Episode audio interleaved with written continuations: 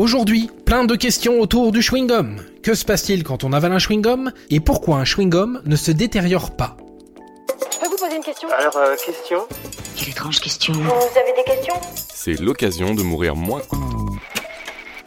Enfant, on a tous avalé un chewing-gum, enfin presque. Et là, panique à bord, on était persuadé que cette petite boule de gomme à mâcher allait rester à vie dans notre estomac.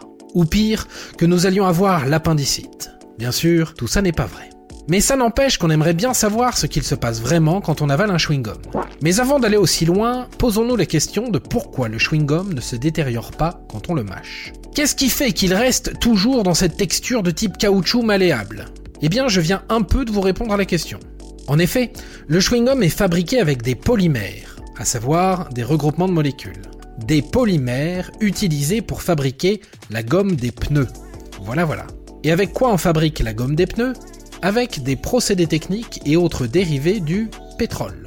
Donc, le chewing-gum est fabriqué avec des dérivés du pétrole. Voilà, voilà, voilà. C'est propre, c'est sain. C'est rien que de naturel. C'est d'ailleurs cette composition qui fait que le chewing-gum s'étire si bien pour devenir une belle boule rose. Mais également, c'est pour cette raison qu'il ne se détériore pas. À cette gomme, on rajoute des arômes synthétiques, les colorants rose, vert ou jaune, des conservateurs et des édulcorants. Et on mélange, on mélange, on mélange, on moule le tout et pof, un chewing-gum qui va vous rafraîchir la laine.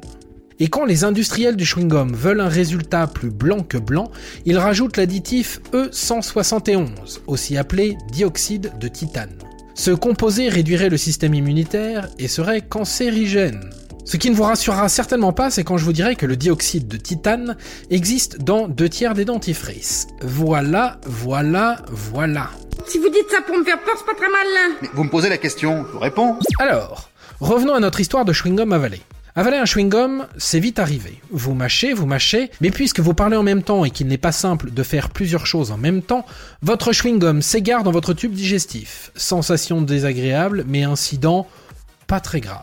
C'est vrai que quand on était petit, on nous mettait en garde en nous racontant des tas de trucs farfelus. Tout ça pour nous détourner des sucreries. Car en réalité, quand on avale un chewing-gum, on ne prend ni le risque d'avoir l'appendicite, ni le risque de vivre avec pour les 50 années à venir. Ce sont donc des légendes urbaines, du moins des petites blagounettes, faites par nos parents généralement, un peu comme celle du coup du vent qui vient bloquer nos yeux si on s'amuse à loucher. Et donc, quand on avale un chewing-gum, eh bien, il trace sa route. Il ne se colle ni au tube digestif, ni à l'estomac. Il fait ce qu'il a à faire. Il passe par les intestins et finit par être évacué par les voies naturelles quelques jours plus tard. En bref, ce qui rentre par le haut sort par le bas. Plutôt bien foutu cette histoire. Pour autant, la descente est un peu plus lente, car le chewing-gum n'est pas vraiment digéré. C'est d'ailleurs pour ça qu'on le trouve généralement intact dans nos selles. On vous l'accorde, l'image est belle. Moi, ça me donne envie de vomir. N'exagérons rien. Donc voilà pour vous rassurer. Mais si le chewing-gum n'est pas spécialement dangereux, en avaler plusieurs peut l'être, puisqu'ils vont se coller les uns aux autres. Résultat, c'est plus difficile à gérer pour son corps qui aura du mal à évacuer le cadeau. Vous pourriez avoir mal au ventre et souffrir de constipation. Si l'idée vous était venue de manger 7 chewing-gums et de les avaler tous, rejetez l'idée immédiatement. Enfin, notez quand même que le risque d'étouffement existe dans le cas où le chewing-gum passerait dans le mauvais trou, comme on dit. C'est pour cette raison d'ailleurs qu'il est fortement déconseillé de donner des chewing-gums aux plus jeunes enfants. Un peu d'histoire et de data pour terminer autour du chewing-gum. Pour vraiment tout savoir sur le chewing-gum, sachez qu'il a été inventé au 19e siècle par un Américain nommé Thomas Adams. Il avait mélangé le latex blanc issu de l'arbre appelé le sapotillier avec du sirop de glucose. Ces chewing-gums sont commercialisés à partir de 1872. Ils sont apportés en Europe et popularisés lors de la Première Guerre mondiale via des soldats américains. Il faut aussi savoir que les Français sont les deuxièmes plus gros consommateurs de chewing-gum, après les États-Unis, avec 500 grammes de chewing-gum consommés par an et par Français. Et ce n'est pas moins de 374 milliards de chewing-gum qui seraient consommés dans le monde chaque année. Enfin, sachez que le chewing-gum est le second détritus le plus commun derrière le mégot de cigarette et qu'il met 5 ans à se dégrader. Et voilà, maintenant, vous savez tout. Au revoir, messieurs, dames. C'est ça la puissance intellectuelle. Sapristi